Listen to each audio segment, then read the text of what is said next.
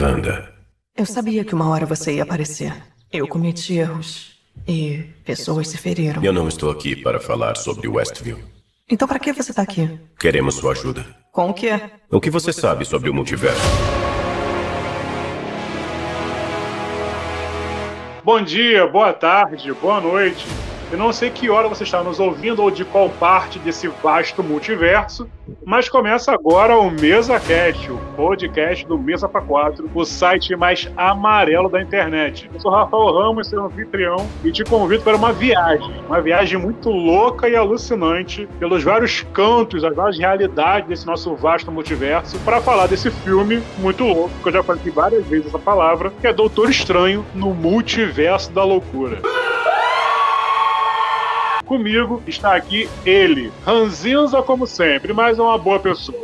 Efraim Fernandes. Olha, galera, eu acho que as pessoas estão procurando Tom Cruise até agora nesse filme. E também está com a gente nosso Marvete de coração, Neto Marinho, do Maravilha do Cinema. Boa noite, pessoal. Bom dia, boa tarde. Gostei do filme, esperava mais, mas também era minha culpa. Acho que, como muita gente esperava demais, a Marvel não disse nada. E também está com a gente aqui ele, que eu acho que hoje ele veio um pouquinho mais. menos ácido. Rafael Teodoro. Eu já te superei, certeza superei. Mas não manda mensagem outra vez, senão recairei. Esse é o pote da Wanda do filme. Também está com a gente aqui ele, nosso amigo Rony Silva. E aí, galera, primeiramente, bom dia, boa tarde ou boa noite. Vai depender do momento que vocês vão estar ouvindo esse podcast. E eu queria falar só uma coisa. Para esse filme ser melhor, ele precisava só de um roteiro mais bem amarrado. Porque o Sam Raimi fez milagre. O cara não é santo, mas pode-se dizer que ele fez um, um certo milagre ali.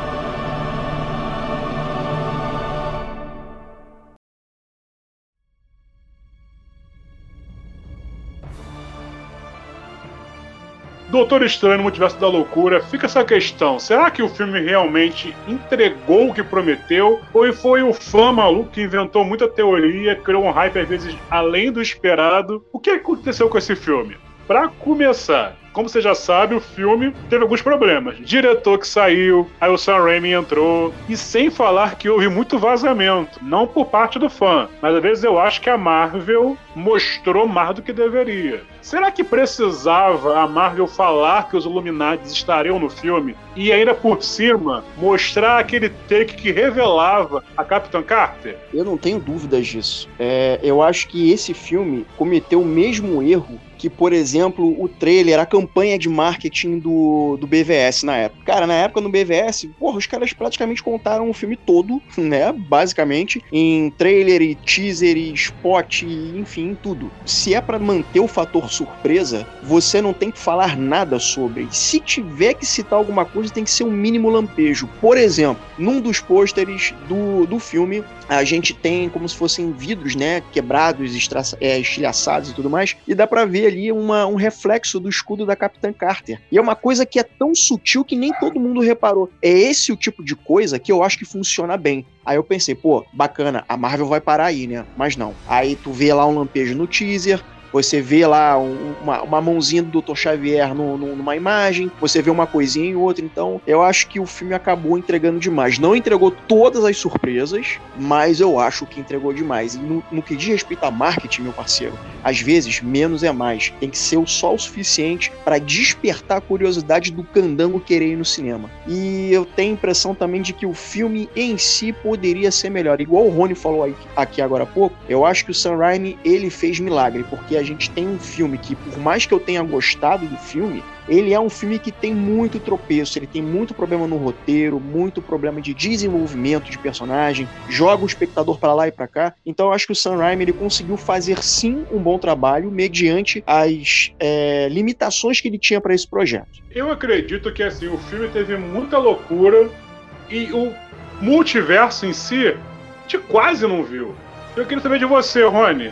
Você acha que o filme ficou devendo nessa questão do tão falado multiverso que começou a ser falado na série do Loki? A gente teve. Na verdade, começou a falar de multiverso em Homem-Aranha Longe de Casa, que foi aquela pegadinha sem graça que rolou no filme. A gente ouviu falar de multiverso na série do Loki, veio esse assunto em Homem-Aranha sem volta para casa e agora chegou no Doutor Estranho. Mas tu acha que faltou explorar mais esse tema? Cara, eu, eu acredito que sim. Eu acredito que faltou explorar mais essa questão do multiverso. Tipo, como se fosse dentro de uma bolha. Tipo, o que acontece no multiverso do Homem-Aranha acontece só no filme do Homem-Aranha. Só com os personagens do Homem-Aranha. Na série do Loki, só afeta os personagens do Loki. Aí agora chega o Doutor Estranho com o seu multiverso da loucura. E como você falou, até tem loucura, mas falta multiverso. Porque eu tô, eu tô sentindo que essa nova fase da Marvel, ela ainda tá um pouco sem, sem rumo, sem direção, tá ligado? Ela, ela tenta tirar para todos os lados, estão tentando expandir para outro patamar a fase pro negócio do multiverso, mas tipo, eles estão tentando, mas até agora não engrenou, não engrenou. E olha que a fase não tá começando agora, porque já teve filme, já teve série, já teve animação, já teve o cara 4 e até agora nada. E como o Efraim falou aí, o roteiro, o roteiro do filme é fraco, mas a direção do Sam Raimi ele entrega, o fanservice ele consegue entregar, mas o que mata esse filme é que ele teve pouco tempo de tela e estava se especulando muita coisa para ele. E ele acabou não entregando tudo que ele prometeu. Ah, com certeza, né? Esse erro pode até ser meu, entende? De ficar acreditando em tudo que dizem, ou até mesmo ficar criando, criando esperança. Eu acho que a Marvel também, acho até mesmo pelo título, prometeu um filme grandioso, né? Mas como o Rony falou, ele fica muito fechadinho, ele não se conecta muito com o que já passou e ainda junto com os vários rumores, que foi, foram muitos, praticamente Hollywood todo estava nesse filme. Só entrega aquilo, aquela um pouco ali do multiverso, certo? Que não tem nenhuma explicação plausível, né? Fica assim, você quer saber mais do multiverso, vá até Loki, que não tem nem ligação, não tem nem é, não tem, assim, a gente não consegue ver, parecendo que nem é do mesmo, tá na cronologia e tal. Aí tem um gancho da série da Wanda e a gente só recebe isso. O Doutor Estranho correndo da Wanda e acabou praticamente ela como protagonista e vilã do filme. Temos um pouco do desenvolvimento ali do estranho, mas é isso, só isso. Só isso, não tem nada além. Não, se, não fica em cima do fanservice, que é bem diferente do Homem-Aranha se volta para casa, que é o que me deixa feliz, mas também ficou faltando ali um pouco mais do desenvolvimento nos Illuminati, o que a gente queria tanto ver, né? Vocês estão sentindo exatamente a mesma sensação que eu tive quando eu estupidamente fui enganado lá no ano de 2007 quando me prometeram Venom, Homem-Areia e Duende Verde no Homem-Aranha 3 do Sam Raimi. Vocês estão sentindo exatamente o que eu tô sentindo agora. É uma merda, né, cara? É foda. É, eu concordo com o Efraim a respeito do marketing. Eu, é, a gente tem que entender também que mudou, o mundo mudou, né? Hoje, então, você fazer aqueles spots comerciais de 30 segundos é para circular na internet, mas eu também concordo com acho que dá para você fazer uma coisa sem apresentar muito. Eu não queria ver Illuminati, eu não queria ver, assim, no trailer, tá? Mas eu acho que parte do processo também tem a ver com a gente, no sentido das coisas que a gente procura, do que a gente caça, sabe? É, eu também concordo que botar o nome Multiverso da Loucura talvez tenha sido um erro, mesmo erro de Guerra Civil, porque te promete uma coisa muito maior para quem acompanhou, que é fã de quadrinho e tal. Mas sobre o filme, eu achei o filme. Eu gostei muito do filme, gostei muito do que eu vi. Para mim, é um dos melhores filmes da Marvel em termos de. Cara, a gente nunca viu um filme de terror Marvel. Esse é um filme de terror que a Marvel pode te proporcionar. E a gente sempre cobrava tanto que era tudo o mesmo filme de super-herói, o vilão o vilão é a contraparte do herói, sabe? E o filme nos trouxe coisas diferentes, e por isso que eu gostei muito do filme. O roteiro é o roteiro mais cru possível, mais simples possível, e mais o, a visão do Sam Raimi é diferenciada. E para onde vai, cara, eu acho que, assim, saiu uma notícia agora dizendo que o, o Kevin Feige, junto com os principais criadores de conteúdo ali do Marvel Studios, vão para retiro de 30 dias para poder estruturar os próximos 10 anos da Marvel. Quem deu a notícia foi, inclusive, o Érico Borgo. Eu acho que assim como a gente viu lá no começo da fase 1, quando a gente viu ali o primeiro filme do Homem de Ferro, com a pitadinha do Samuel Jackson ali como Nick Fury, a Iniciativa Vingadores, e quando só foi falar de Joia do Infinito, no filme do Capitão América, que,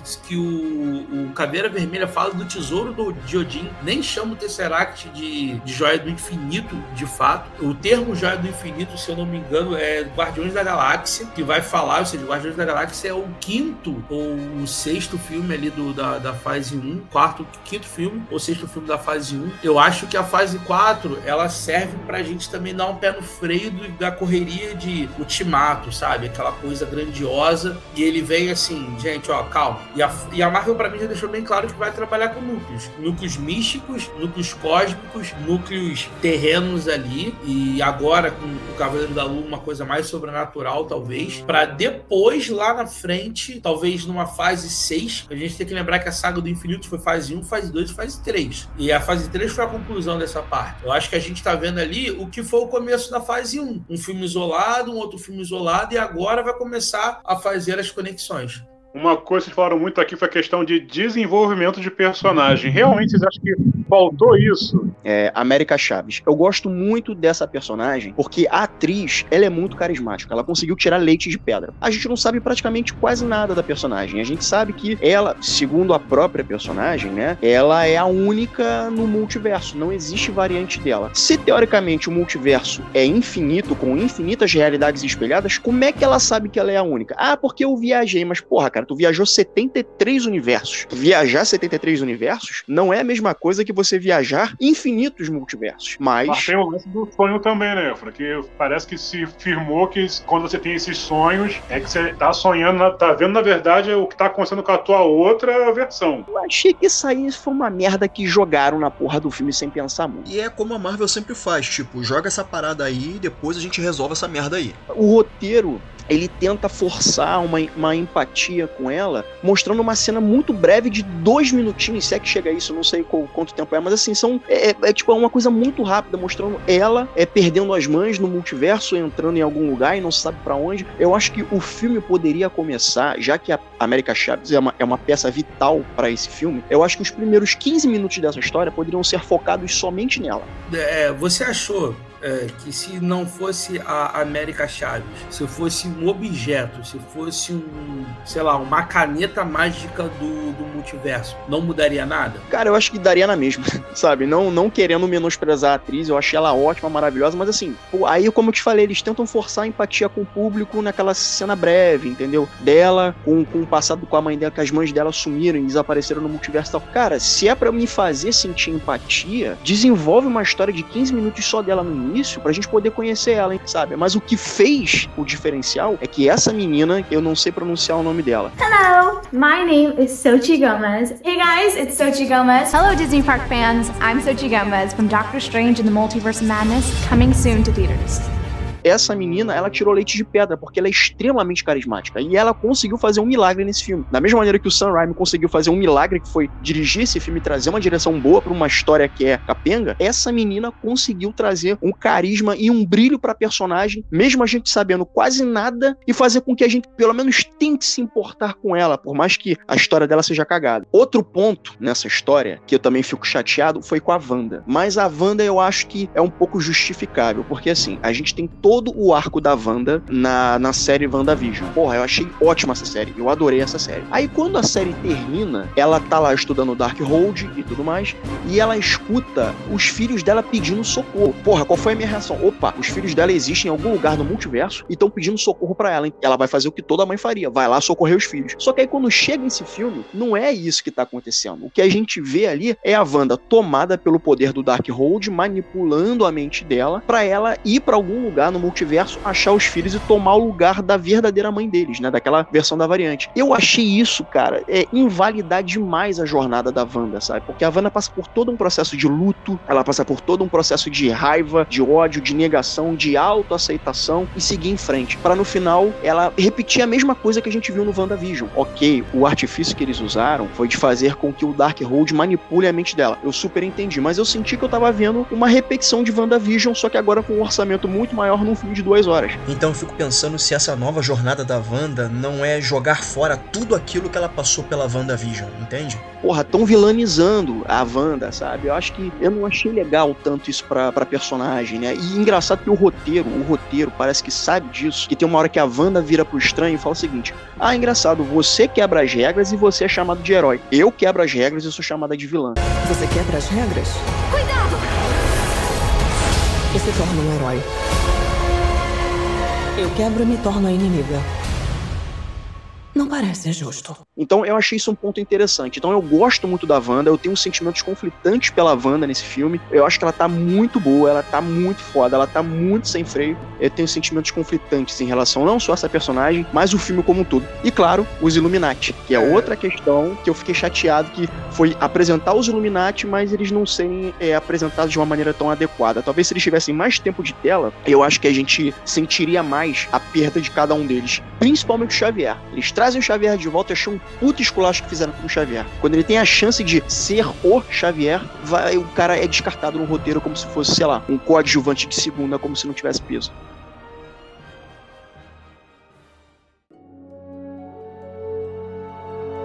Não é de hoje que o fã da Marvel sonha em ver o John Krasinski entrando na Marvel. E por causa de tanto spot que rolou, tanto vazamento de roteiro, quando ele finalmente aparece, eu até falei assim: caramba, John Krasinski, mas é, já sabia, não teve o fator surpresa. Talvez seja um problema do roteiro. Cara, como a mente mais inteligente do mundo vai falar pra Wanda qual é, tipo assim, Wanda, cuidado, o, o Raio Negro pode destruir com a voz dele. Não entrou na minha cabeça isso. Como é que o cara vai falar pro, pra inimiga dele Mas praticamente qual seria o ponto fraco do, do, do companheiro de equipe? A Wanda, eles têm uma feiticeira escarlate ali naquele universo dos Illuminati e eles sabem da capacidade da, dela ali e tal. E a ameaça pra eles é, era o Doutor Estranho, então vamos se preocupar com o Doutor Estranho, porque a Wanda que temos aqui nunca causou, nunca é, teve nada. O erro é ele, ele que já causou destruição, ele que já quis é, matar todo mundo e tal. Então, o medo deles era o Doutor Estranho. A Wanda a gente cuida porque a gente já tem uma Wanda aqui e, e sabemos cuidar dela, sabemos a, qual é a capacidade dela. Então eles estavam um pouco se lixando. Quando encontraram a Wanda lá, corrompida pelo Darkhold, quem é essa daí? Por que ela tá assim? Entende? Não sabiam da capacidade e como ela estava tão poderosa. Eu não acho que justifique ele chegar e falar pra ela: olha, Raio Negro pode acabar com você só com a voz dele. Não justifica pra mim isso.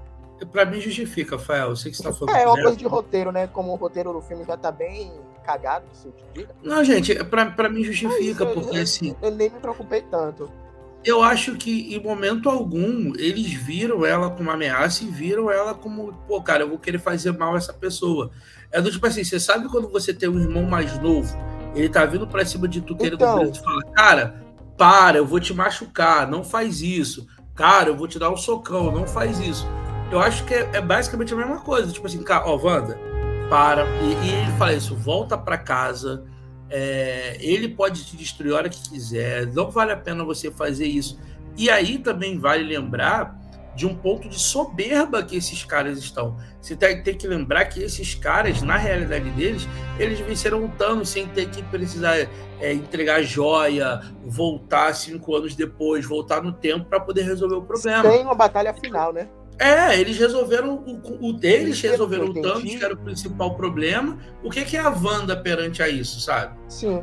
E pelo que eu entendi, a- os Illuminati é, um, é uma equipe de líderes de equipe. Não é isso? Pra mim, só a Capitã Marvel ali que ficou perdida no churrasco e tal. Mas é isso. O Professor Xavier, o líder dos X-Men, o Reed Richards, o líder do Quarteto Fantástico, o Negro dos Inumanos, o Doutor Estranho, que já tinha morrido no- na realidade dele, o Mago Supremo. Então, eles eram muito soberbos, certo? Eles não achavam que a Wanda era muito poderosa, ou então estava muito poderosa. E eu quero citar uma coisa que o Efraim estava falando sobre o Darkhold. Eles poderiam desenvolver isso melhor, até mesmo com ruído dentro da cabeça dela. A gente acha, a gente sabe, tem ciência que ela tá ali possuída pelo Darkhold, mas hora nenhuma eles concretizam isso, entende? Até na cena que o professor Xavier tá dentro da mente e a outra Wanda tá soterrada, poder, aquela cena poderia ser utilizada de uma forma melhor, cheia de demônio ali dentro. É, eles poderiam colocar mais desse desse arco sombrio do Darkhold, porque ela destrói ali no final e acabou, entende? Parece que ela sempre estava ciente do que ela estava fazendo e ela estava fazendo isso por querer e não pelo Darkhold. Então, eu vou, vou me meter aqui no assunto, porque eu vou passar pano pra Wanda hoje aqui. É, eu acho que, cara, pra mim soou muito como como um anel, sabe, do Senhor dos Anéis. que é do tipo, você pega o teu desejo mais profundo e te faz ficar meio que louco por aquilo, entendeu? Nós precisa do precioso. Eles roubaram ele da gente. Então, assim, é, cara, ela se eu, eu aprovo, eu entendo que ela passou pela jornada do, do WandaVision. Eu entendo também ela chegar e falar assim, cara, você fez um monte de cagada e não aconteceu nada para você. Então por que, que eu tenho que ficar me prendendo a, a, a, alguma, digamos, entre aspas, regra? Cara, eu sou poderosa, eu vou atrás do que eu quero também, entendeu? Porque se a gente tem que lembrar que de todo mundo ela foi a única que talvez perdeu, perdeu.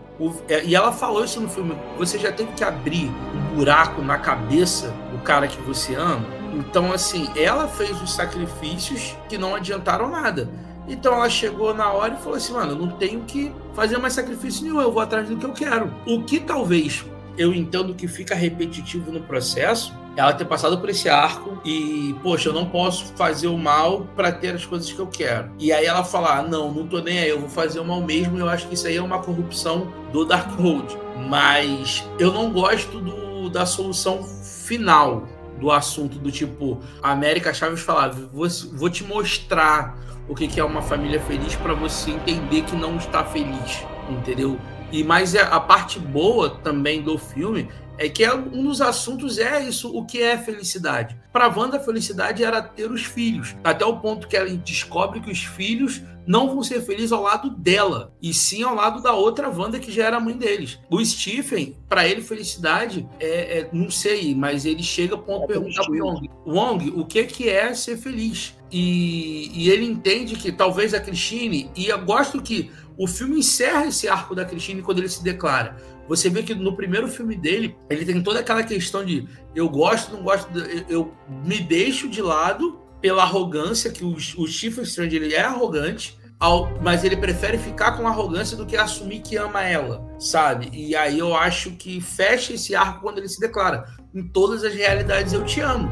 E ela fala: em todas as realidades a gente não fica junto, sabe? Tipo, a gente tem carinho, tem um amor, mas sabe que por causa do jeito dele não vai para frente eu tive exatamente essa mesma impressão. É, eu acho que esse amor não consumado, né, essa coisa mal resolvida entre a Christine e o Strange, eu acho que isso parece ser um ponto imutável em qualquer realidade que eles existam. Já não deu certo lá no primeiro filme, inclusive no primeiro filme, né, o Doutor Estranho vira e fala: a gente mal teve um romance. E aí, nesse segundo filme, a Christine tá casando e ele pede desculpas para ela. E a Christine fala uma coisa que eu achei interessante. Ela fala o seguinte: o, o, o, Strange, ele tem essa coisa da arrogância, ele tem essa coisa do controle, ele tem essa coisa de querer o poder. Ela sempre respeitou ele por isso. Mas esse também foi o motivo que fez com que ela largasse ele, porque era sempre ele e o ego dele e não tinha espaço para ela. Ela acabou tomando uma decisão que foi deixar o Strange e viver a vida dela por mais que ela sentisse falta dele. E é engraçado que isso repercute, né, é, em todas as outras realidades, porque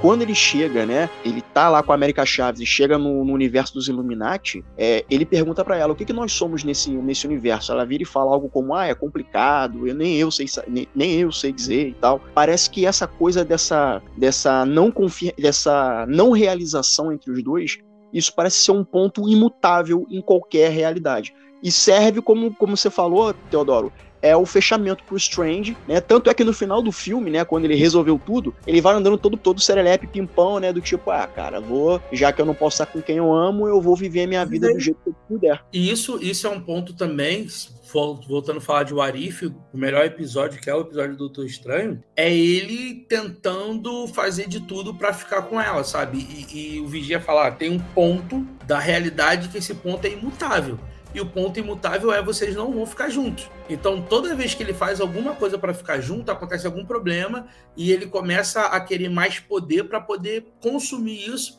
E na verdade tá ali, cara, vocês não podem ficar juntos, sabe? É o ponto imutável isso do universo. Eu, eu gostei muito também do ponto do. Esse, é, esse é o único jeito. Né, que o, o Doutor Estranho Defensor, né, que é aquele primeiro do começo do filme, fala isso. O Doutor Estranho que morre no, no, na realidade do, do Illuminati fala isso também. O próprio Doutor Strange da nossa realidade, entre aspas, meio meia, fala isso no, no Guerra Infinita, né? Esse é o único jeito. E aí é um fechamento de ciclo também para ele entender que não é o único jeito, né? Que, ou seja, ele traz para ele a responsabilidade de que só eu consigo resolver esse problema e esse é o único jeito de resolver esse problema.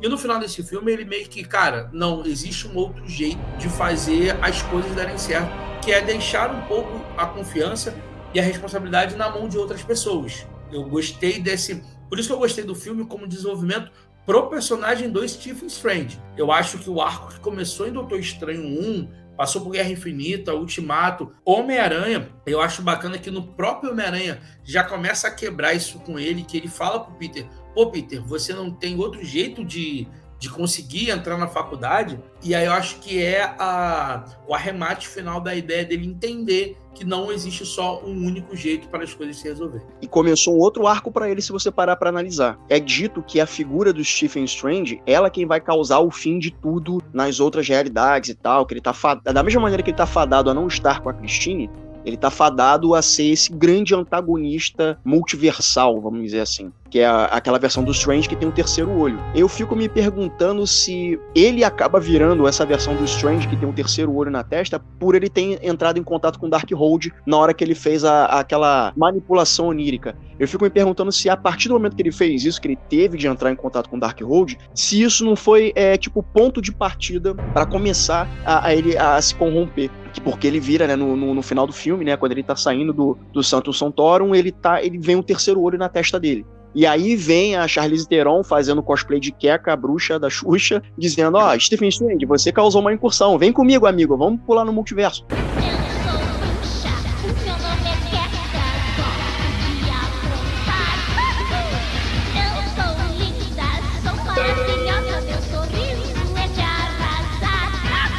Caralho, cara, pra um cara que rodou o multiverso inteiro, sabe dos perigos, o cara vai de boa, assim, com uma pessoa que simplesmente apareceu, rasga o ar e vamos ali. Eu achei isso meio cagado. E detalhe, Mas... ela rasga a, realidade e aparece justamente a dimensão negra. A dimensão negra, exatamente. Então eu fiquei meio assim, porra, cara, esse cara que passou por isso tudo vai fazer essa cagada? Mas tudo bem. Mas eu vejo ali a oportunidade de juntarem duas coisas. Essa questão da incursão, que os universos vão se chocar e só um vai sobreviver, os dois podem morrer. Eu acho que no final eles podem até acabar, na verdade, juntando os universos e aí isso é uma justificativa para ter X-Men, Mutantes e o caralho a quatro. E eles podem também começar a contar essa história do Strange que tem um terceiro olho. Então eles podem matar aí duas histórias numa só. O terceiro olho é o, é o a consequência dele ter mexido no Dark Code. É só isso. É como se ele tivesse um pouco maléfico. Mas o, mas o que será que vai. Quais serão que serão os efeitos disso? É a grande questão, né? Ah, mas isso daí. O que vai ser as incursões aí também? Ah, é. E eu, eu vou dizer uma coisa a vocês. Eu tô. Eu quero descansar um pouco de Doutor Estranho e Feiticeiro Escarlate. Tivemos Wanda no passado, Doutor Estranho. Aí esse ano tivemos de novo, entende? Então eu acho que a, a Marvel poderia dar uma parada. O Doutor Estranho não é feliz em nenhuma realidade com a Christine. A Wanda também perde tudo em todas as realidades. Então aquela Wanda, aqueles filhos dela ali não são reais né? Porque deve ter feito da mesma forma que ela fez os outros, magia.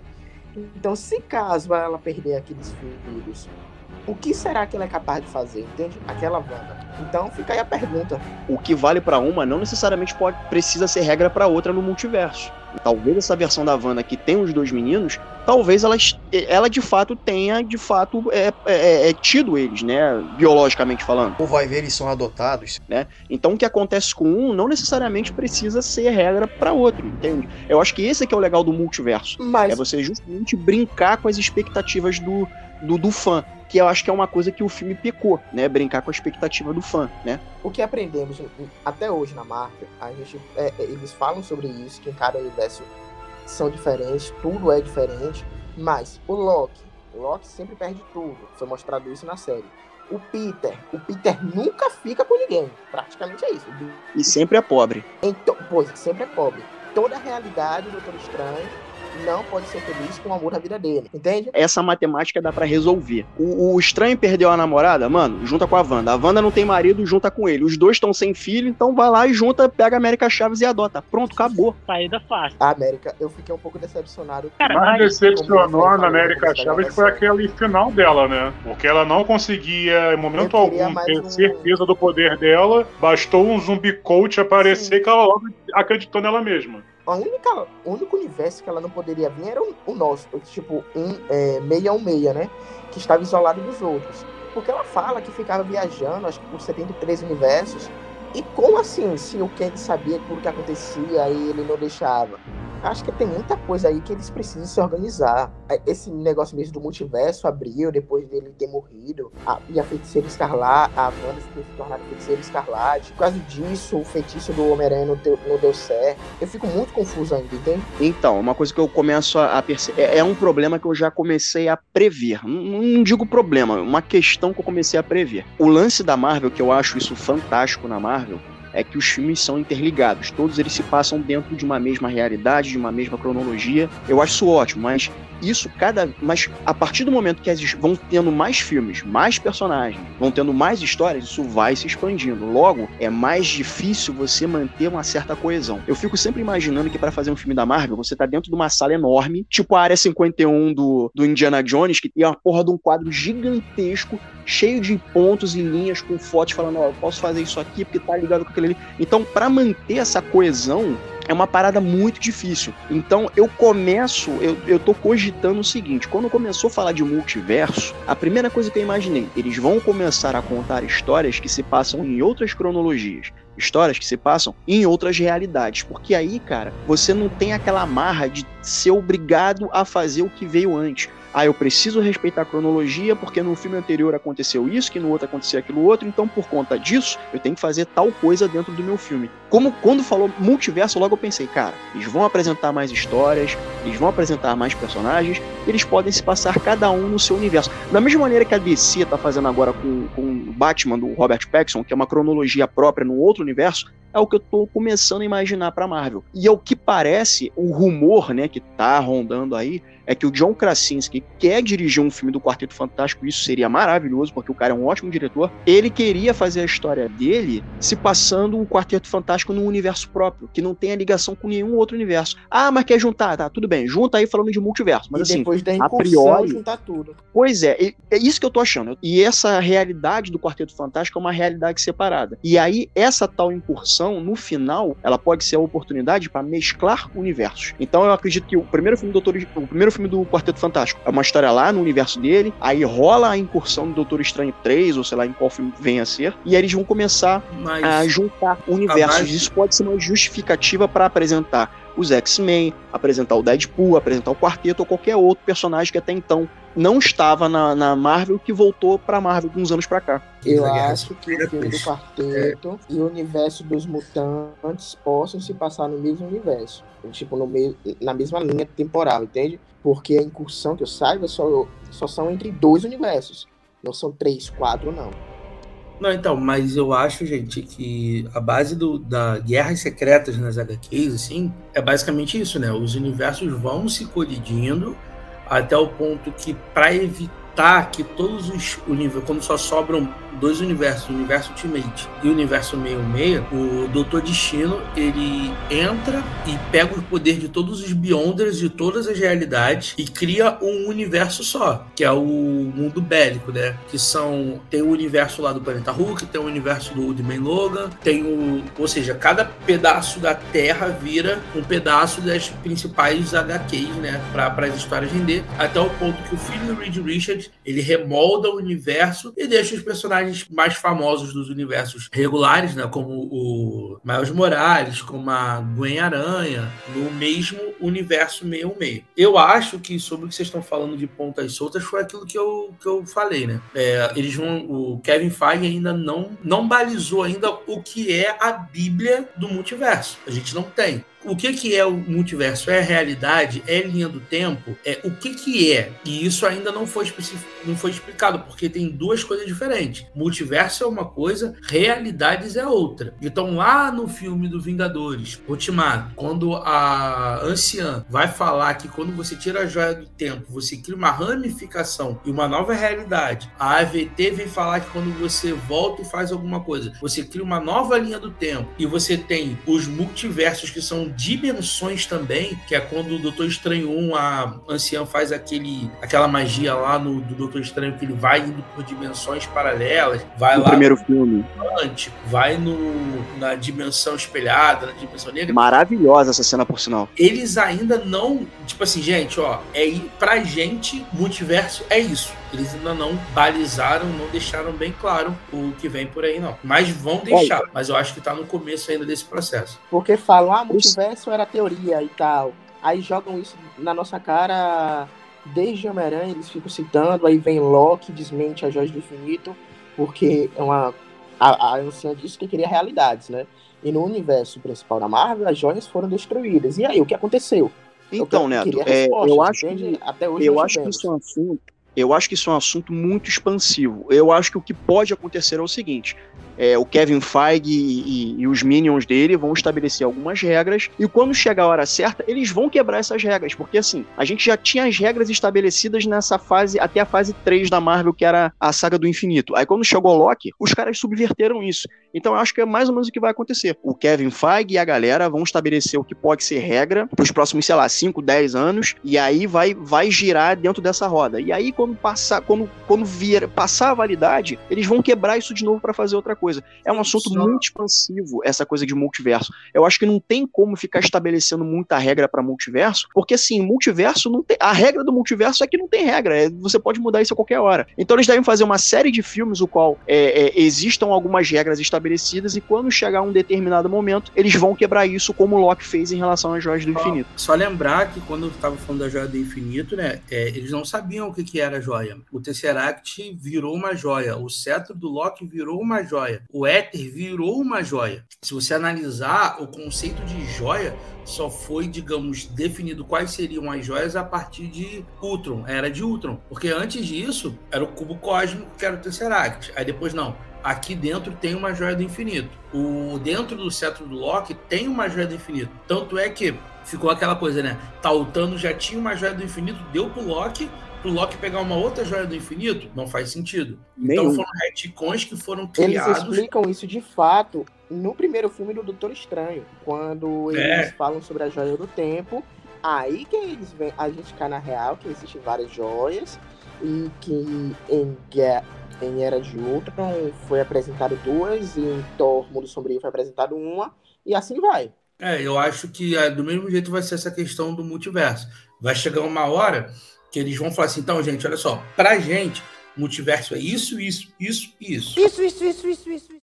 Gente, eu queria falar com vocês sobre a estética do Sam Raimi. É, o Sam Raimi, eu gosto muito do Sam Raimi, sabe? É, assim, eu acho que o primeiro filme que eu vi do Sam Raimi foi o primeiro Evil Dead de madrugada na Band, que antigamente, ah, bota aí uns 25 anos atrás eu tava vendo Band de madrugada e tinha um horário, um dia na semana específico que era só filme de terror. E eu fiquei, cara, eu fiquei assim, eu fiquei espantado e ao mesmo tempo eu achei graça porque eu achei uma trecheira porca demais, mas ao mesmo tempo que eu achei uma trecheira porca demais, eu gostei pra caramba dessa estética. E aí isso foi, e, e assim, eu tô falando disso numa época que não tinha internet. Então, porra, pra eu saber correr atrás da informação era muito mais difícil. E ele conseguiu trazer essa estética que ele tem normalmente nos filmes dele para essa história. Eu acho que isso foi um, um diferencial muito grande da Marvel. Por mais que a história, o roteiro tenha lá seus, suas barrigas e seus vacilos, eu acho que em termos de estética ele conseguiu inovar, porque, né, é o primeiro filme que trouxe o terror, né, ou pelo menos elementos de horror numa história, e são justamente elementos que o Sam Raimi é, é, costuma usar nos filmes dele. O Rony, ele tem uma página em o qual ele fala muito sobre filmes de terror. Eu queria saber do Rony, você acha que essa estética do Sam Raimi casou perfeitamente com a estética pro Doutor Estranho para esse filme? Você já tinha cogitado algum outro diretor para trazer, é, para contar essa história? Eu queria saber de tu, Rony. Cara, eu vou começar logo aqui desmentindo o que você acabou de falar, porque tenho certeza que quando você tava ali nas madrugadas da Band, você não tava caçando filme de terror, não. Neste sábado, Emanuel, Desejos Secretos. Qual? Enfim, sós, né? Eu acho que sim. neste sábado, 1 e 10 da manhã, no Cinema na Madrugada. Mas Deixa em a off, deixa off. Deixa em off, vamos deixar em off. Quem viveu sabe. Ali a estética do Sam Raimi é uma das melhores coisas que eu, ach, que eu achei nesse filme, porque tá muito filme dark, tá ligado? Tá muito referencial à carreira dele. Cara, tem aquela câmera que é o. É, que eu acho que chamam de chicote, tá ligado? Que vai rápido, volta, vai e volta. Da forma como ele, como ele introduziu as suas características à Marvel, tá ligado? A- Ao UCM. Achei isso maravilhoso, porque tem referência tipo Evil Dead. Mano, aquela cena das portas se fechando. Aquilo que tem no filme do Evil Dead. Aquela cena que a mina destrói o livro. Beleza, ali é uma forçação de barra porque é absurdo. Mas é o pôster do Arraste-me para o Inferno. Ele trouxe o universo dele pra dentro da Marvel, velho. Que diretor faria isso, tá ligado? Só um diretor que, que tem carreira, que tem bagagem, poderia fazer isso. A própria cena da Wanda saindo da zona espelhada, cara, aquilo ali é muito chamado. Cara, aquilo é muito terror, aquilo é muito hereditário. Isso aí, pra mim, é o que mais próximo a gente vai chegar de um filme de terror dentro do CM. Não poderia ser outro diretor, tinha que ser o Sam Raimi, o cara que praticamente iniciou a onda de filmes de heróis lá com os Homens e Aranha. Quando que a gente pensaria ver isso, tá ligado? Acho que nem se tivesse ficado o Scott Derrickson, que era como eles queriam, teria tido um apelo tão, tão foda como foi esse do Sam Raimi. Você vê as mortes, mesmo que sejam anticlimáticas. Mano, é uma mais inventiva do que a outra, velho. Tem a lá do, do cara que é o inumano. Beleza, o cara não tem expressão nenhuma. O cara não tem expressividade. Mas a forma como ele morre é muito bizarro, velho. É muito bizarro. Eu acho A esse ator como- péssimo, cara. Aham, Ele é péssimo, mas a forma que ele morre é, é muito inventivo. Chega a cena do morrendo o Reed não- Richard. Também é muito inventivo, tá ligado? Pô, posso te falar, Oi? a cena da morte da Capitã Carter, eu sempre pensei assim, brother, eles não têm a preocupação de quando lançar o escudo. É, isso desde Capitão América, o primeiro filme. Não tem essa preocupação de que a coisa pode acontecer no mundo real, ele lançar esse escudo que é feito de um metal tão duro e fatiar uma pessoa quando. A Capitã Carter morre, tudo bem, não mostra. Eu até falei, será que vão mostrar ela fatiada, é um, o corpo pra um lado, as pernas pro outro? Mas eu achei aquela cena ali bem Mostrou. Tá desfocado, mas tá lá. O escudo do Capitão América, pra mim, é a maior, o maior objeto aleatório da Marvel. Porque lá em Soldado Invernal mesmo, Falcão Soldado Invernal, o Sam fica jogando esse escudo pra tudo que é canto, ele garra o bicho aqui na mão e diz, meu Deus do céu, com a força devia sair estraçalhando tudo pela Então, frente. e é isso que, que me fascina nesse filme. O roteiro dele não é o melhor do mundo. Tem os seus acertos, mas tem muito mais erro. Só que, pra mim, ele, ele acerta na, na estética. O filme acerta na estética. Pra mim, ele acerta na direção. É, é como eu comecei falando. Ele, se ele tivesse um roteiro mais bem amarrado, a gente estaria falando, falando aqui de um dos melhores filmes da Marvel. Porque mesmo ele tendo esses problemas, ele ainda entra num top 5, top 6, tá ligado? Ali, meu. Porque, tipo, eu gosto de muitos filmes da Marvel, mas nenhum até hoje tinha entregado o que esse entregou. Entregou cena de terror, cenas inventivas, uma direção muito boa, acima da média, muito tranquilamente, tá ligado? Porque o Sam Raimi é um cara que é diferenciado, ele sabe o que tá fazendo. E entregar um projeto desse na mão do cara foi uma tacada de mestre, mas poderia ter tido mais liberdade. O estúdio não dá, velho. O estúdio não dá. Você tem que seguir o estúdio da, da, da Disney. Tem que seguir. Tipo, é igual o que aconteceu com o Cavaleiro da Lua recentemente. Você tem um personagem adulto, personagem que é ligado a essas coisas, essas paradas mais sobrenaturais, só que você não pode mostrar, velho. E é isso que me incomoda, porque no Doutor Estranho ainda tem o- a desculpa de é pro cinema. A galera mais jovem vai ver. Mas tipo, se no streaming, manda pra todo mundo, tá ligado? Manda uma coisa mais diferente. Mas eles não, eles não arriscam, velho. O problema da Marvel é que eles ficam sempre jogando seguro. Você vê aí todos os filmes que lançaram agora nessa fase 4. Tem Shang-Chi, tem Eternos, tem esse agora. Todos esses filmes poderiam ter expandido para outros horizontes, ter saído do mais do mesmo. Mas chega um momento que eles voltam pro, pra formulazinha, voltam pro, pro círculozinho ali que, já, que eles já estão acostumados. E é isso que me incomoda. Que, foi aquela cena da batalha dos dois estranhos? Aquela coisa quase um musical da Disney. Pareceu até aquele animação fantasia. Eu Eu, adorei. eu gostei, eu digo assim, foi engraçado Ah, a forma, a forma como eles usaram. Aquilo ali, pra mim, foi como, como o Rony falou, de Olha, Rafa, eu inventivo. queria mais cenas como aquela, sabia? De ver o, Cara, isso aí- o Doutor Estranho usando mais do seu poder. É, velho, isso aí, isso aí é, pra mim é um dos momentos mais, mais fodas do filme. Não tô dizendo que ah, é o momento mais o auge. Mas, tipo, é um dos momentos que o Sam Raimi tá brincando ali. É uma coisa que poderia. Não sairia da cabeça de outro di- diretor.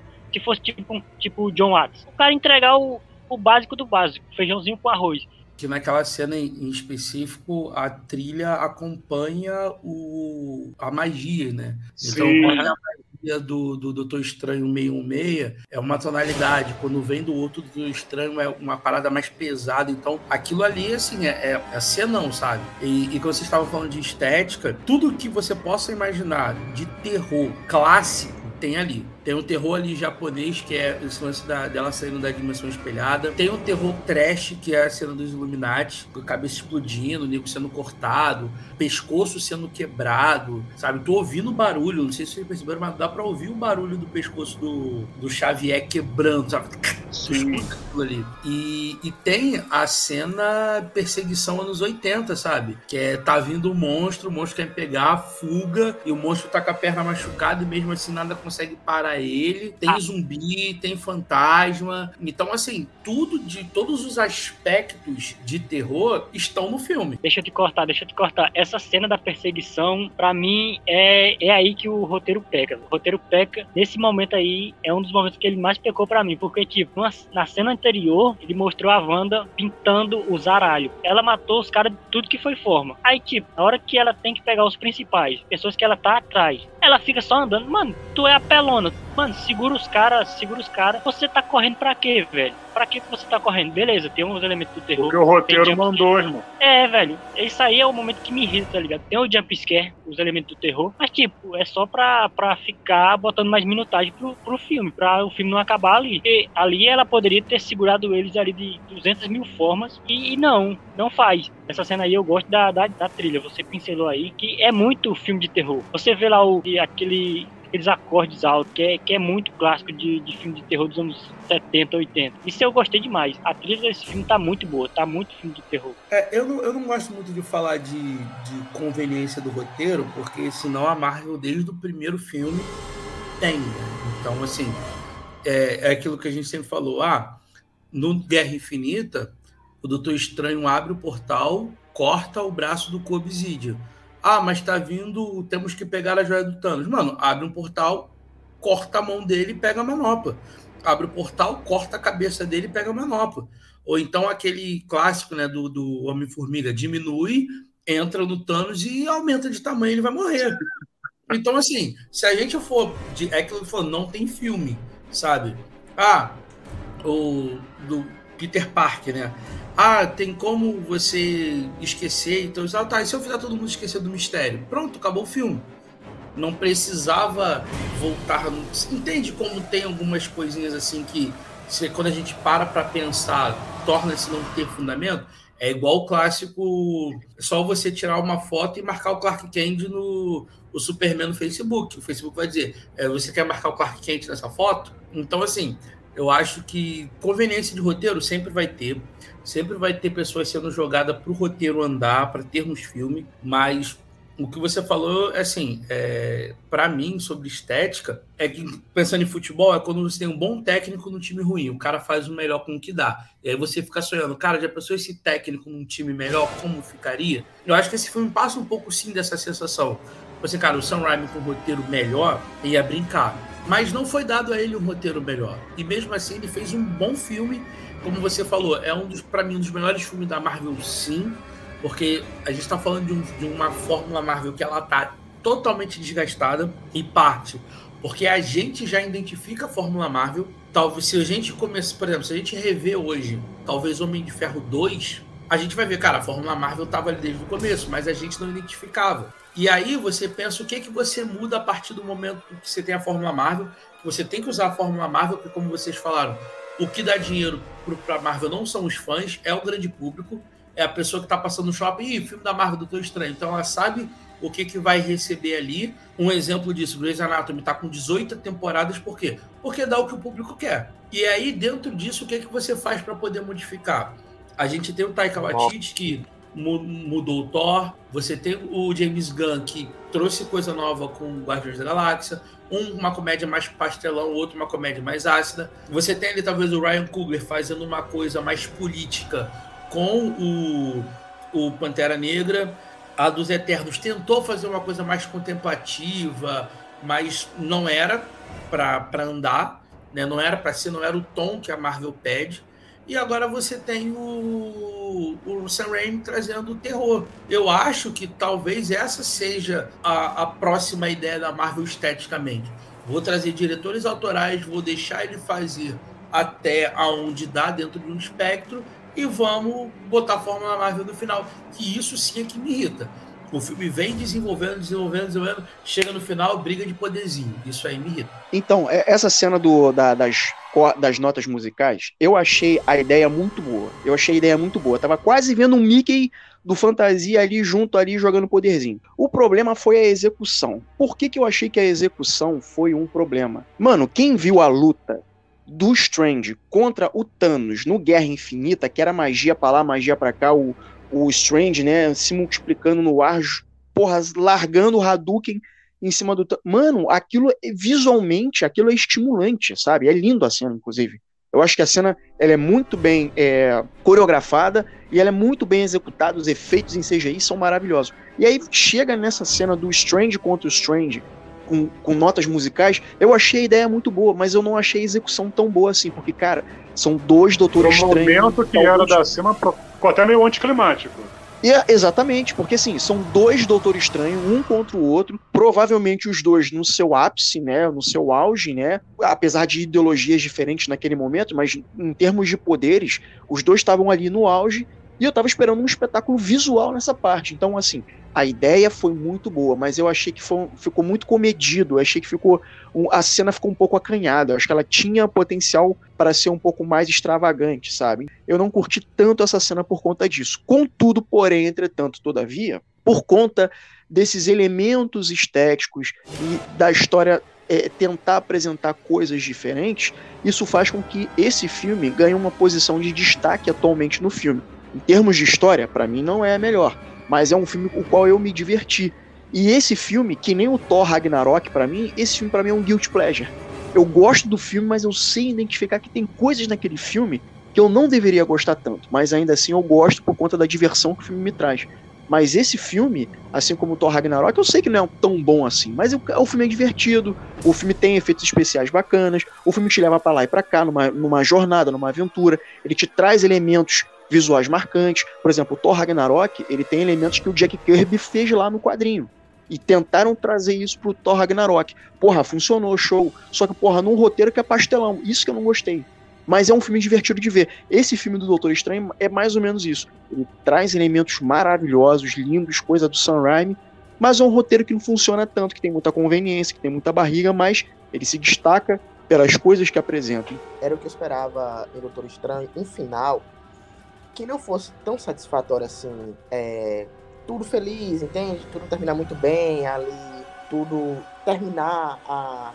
O filme não trazer muita consequência, é, muitas consequências para É, eu acho que é o que acontece. Exatamente, ele não traz, o filme não traz consequência consequências. Ele não traz. E Pelo menos não nesse filme. Eternos faz, pra mim, com excelência. O final dele é um final impactante. É um final que a gente fica assim, poxa, o que vai acontecer agora?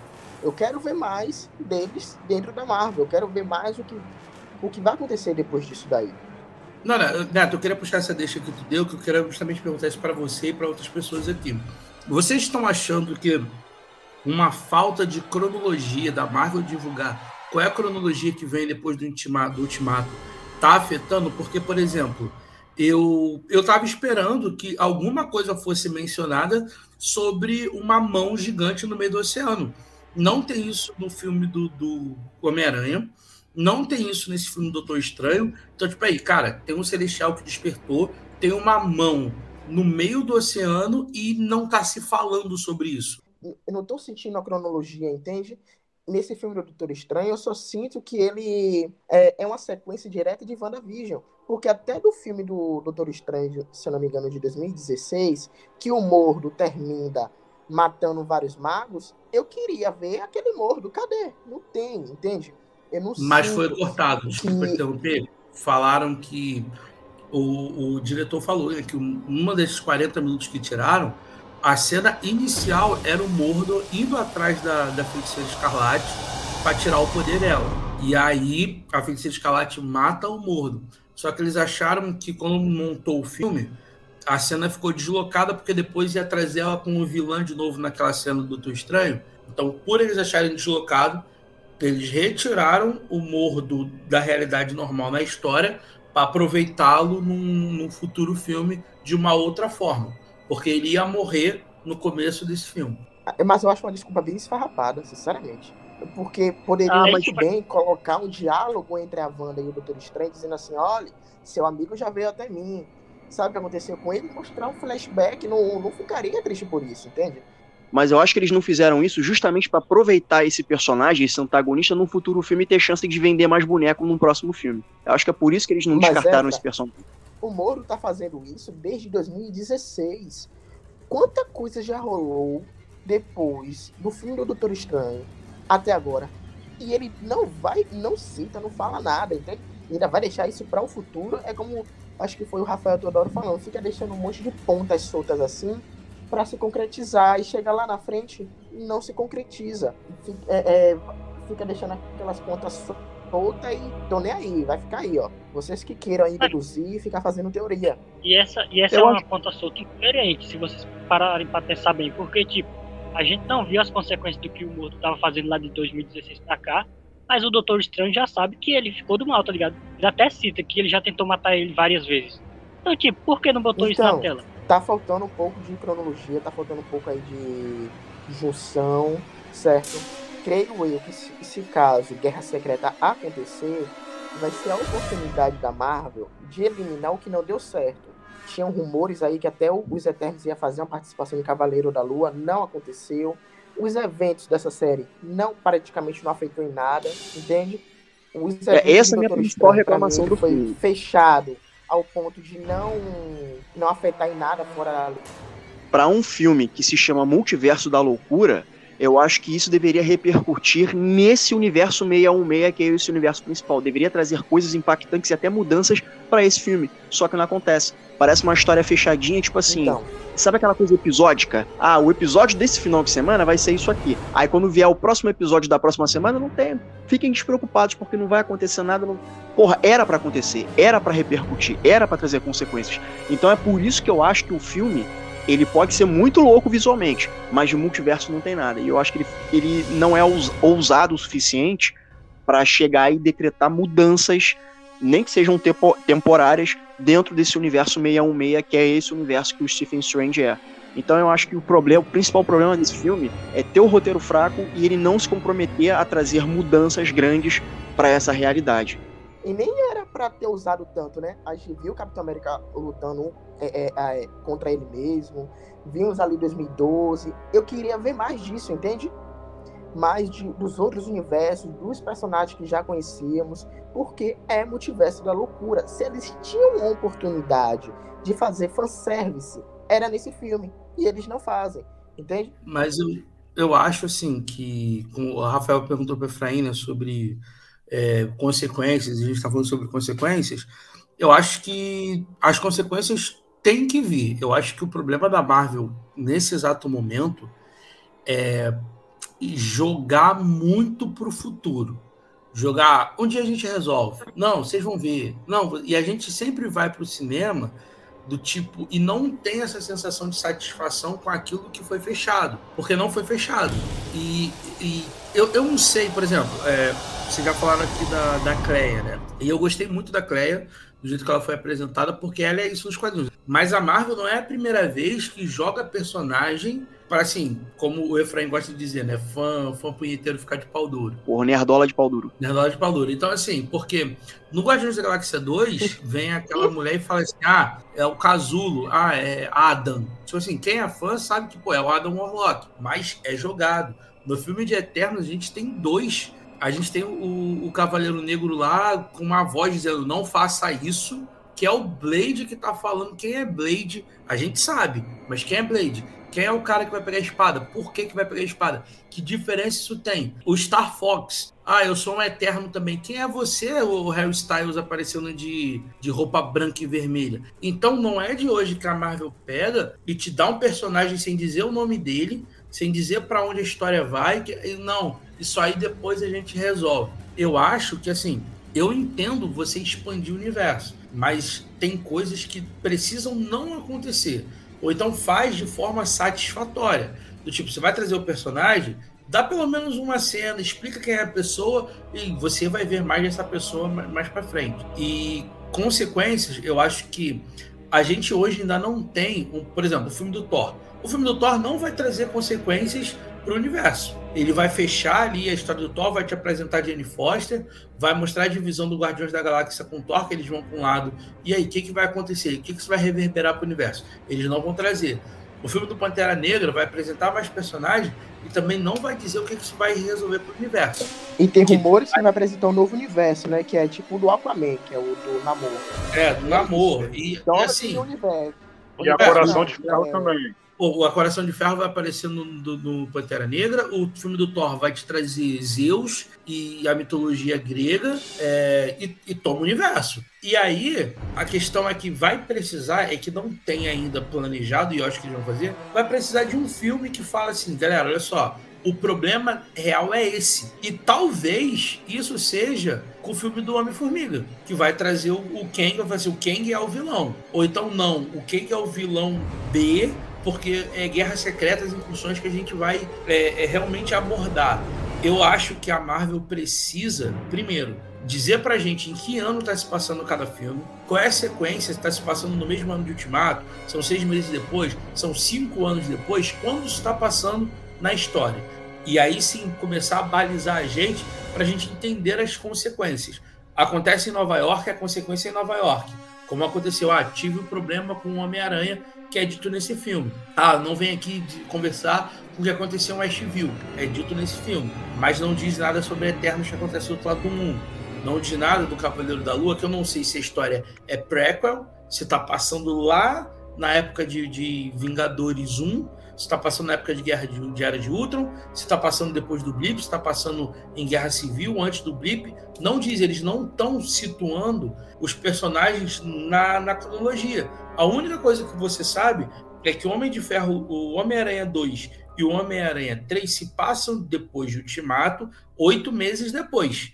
E que WandaVision se passa três semanas depois de Ultimato. Somente isso. O resto. E Falcão Soldado Invernal se passa seis meses. Então, é isso que você tem. Agora, e os, e os outros Então. filmes? E as outras séries? Tu não sabe, tá aí. Então, então por, isso, por isso que eu digo que eu vou dar uma de Rafael aqui e vou defender o filme, porque não dá pra crucificar o multiverso da loucura com esse negócio de consequências. Beleza, ele não teve consequências maiores. Nenhum dos filmes que veio anteriormente teve consequências pros outros. A gente até já, já citou isso aqui, que o que aconteceu no filme do Homem-Aranha só teve influência pro, pros personagens do filme do Homem-Aranha. E o Doutor Estranho, que, que citou aí. Mas, tipo, e o resto do mundo, tá ligado? O mundo, exter o mundo exterior não, não, não sabe dessas coisas. Vocês concordam que esse filme do Doutor Estranho não deveria ser Doutor Estranho no Multiverso da Loucura? Porque, assim, eu facilmente assistiria um filme dividido em duas partes. Uma, uma, tipo, não é- nem é um filme, uma história dividida em duas partes. Parte 1, parte 2. Multiverso da Loucura. Sem um protagonismo foca é ali a história focada no Strange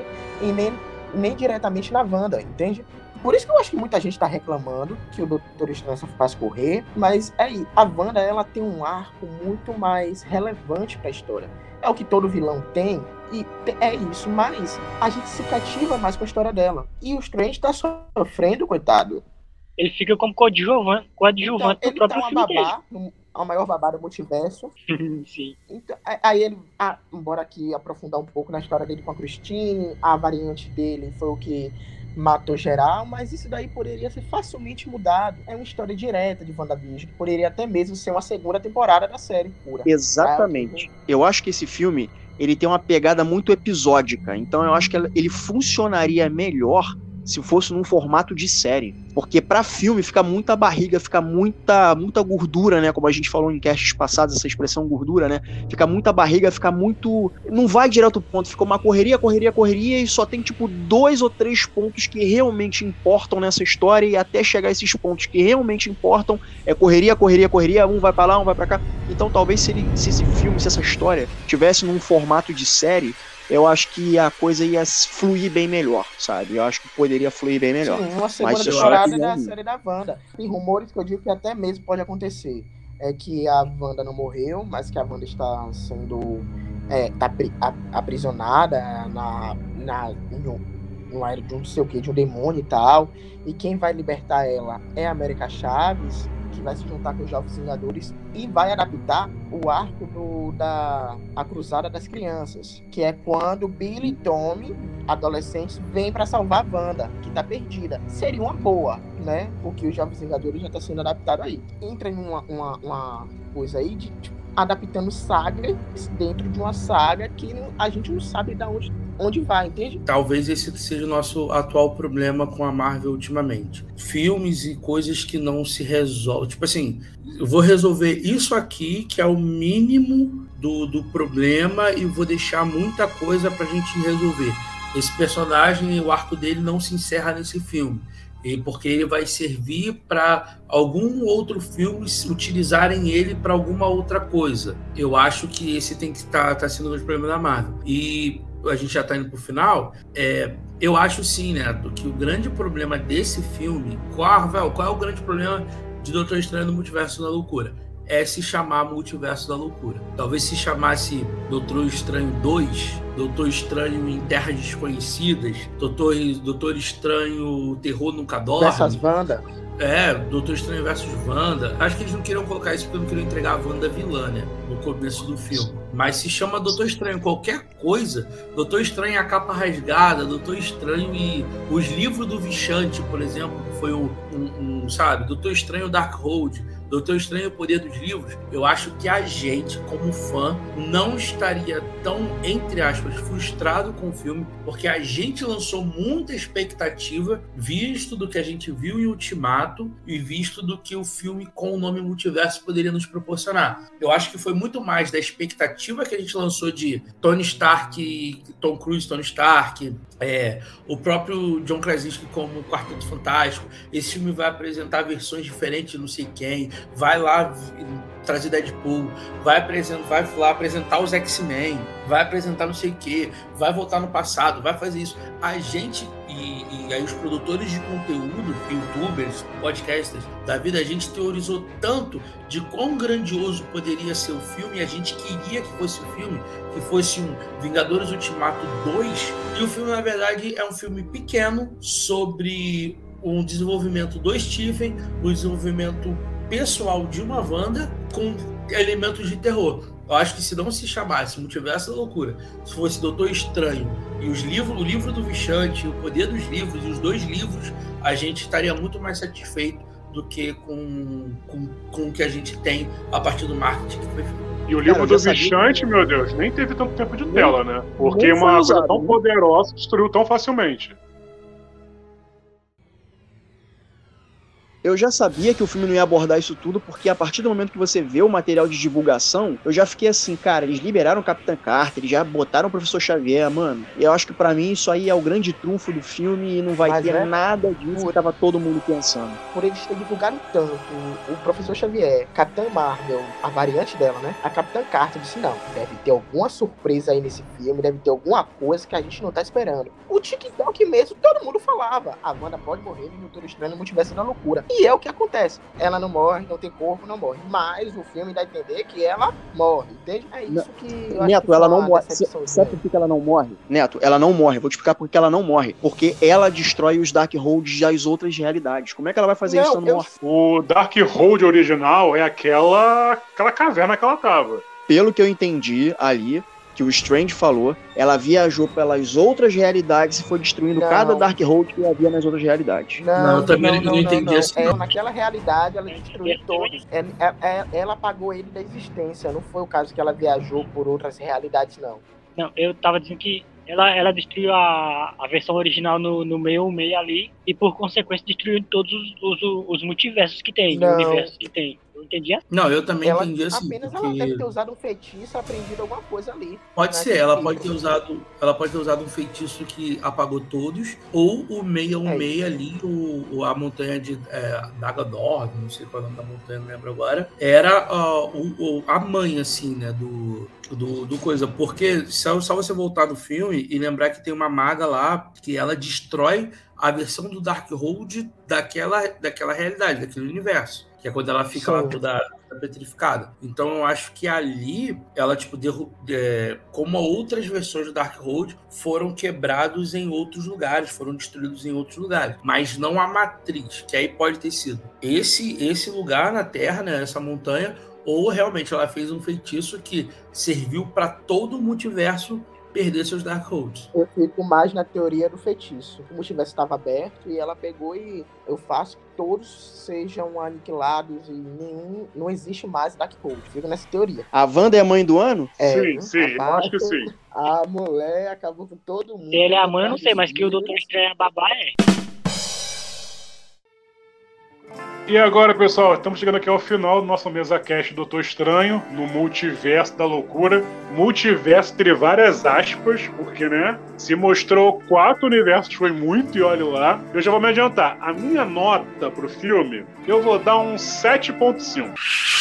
Ô, Rafa, porra, como é que tu me dá 7,5 se, é- se é de 1 a 4 as cadeiras, porra? Ah, foi mal, esqueci.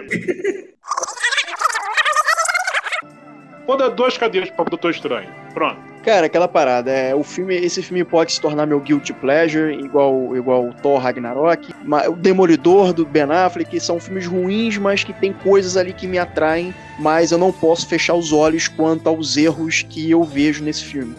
É, em termos de estruturação de roteiro, de história, como tem que ser, eu infelizmente eu dou duas cadeiras para esse filme. E mas é um filme que eu guardo comigo por conta de esses elementos diferentões, elementos de terror e a forma como a história é contada. Mas ainda assim, mesmo com todos esses elementos, duas logos para esse filme, duas cadeiras para mim. Eu gostei muito do filme. Eu gostei do que foi entregue. Eu só não gostei muito do roteiro e das incoerências que tem. Mas fora isso, tirando isso, a estética, a direção, até a trilha e as invenções também que tem ali, pra mim entregue. Então, pra mim é três E cadeiras. você, Neto? Eu dou três cadeiras, porque eu gosto da originalidade do filme dentro do universo Marvel. Tem os seus erros, né? Mas eu ainda consigo passar um pano neles. É isso, eu gostei do filme, como o Efraim falou, me diverti. Cara, eu gostei demais do filme. Eu, assim, é, a gente não pode negar que o roteiro é bem raso.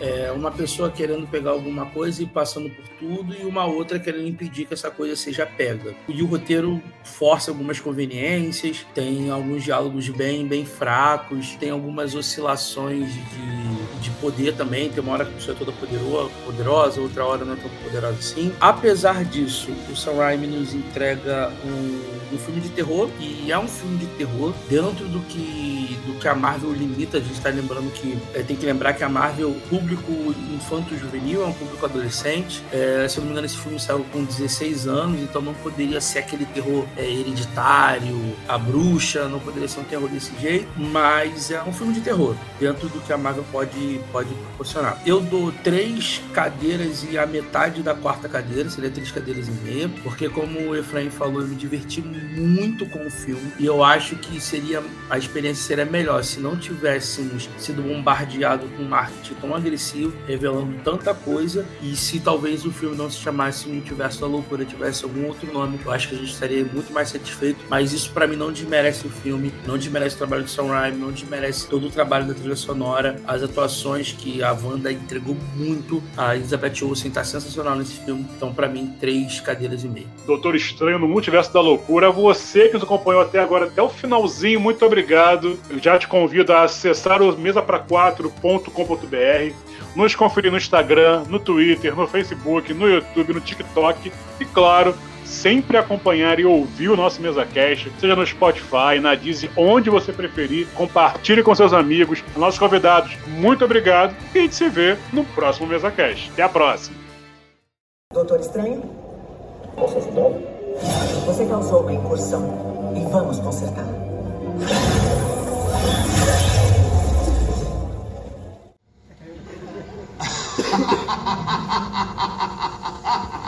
Acabou!